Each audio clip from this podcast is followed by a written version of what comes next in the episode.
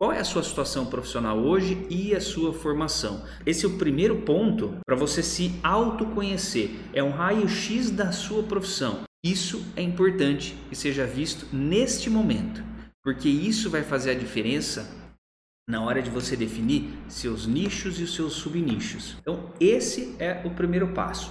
Qual é a minha formação e quais cursos extras eu tenho? O que eu tenho de conhecimento? Douglas colocou aí, ó, sou gestor ambiental e pós em perícia e auditoria. Ricardo colocou, sou engenheiro químico com pós engenharia ambiental e saneamento básico. Excelente. Você percebe que isso é o passo que você começa a colocar clareza no que você faz.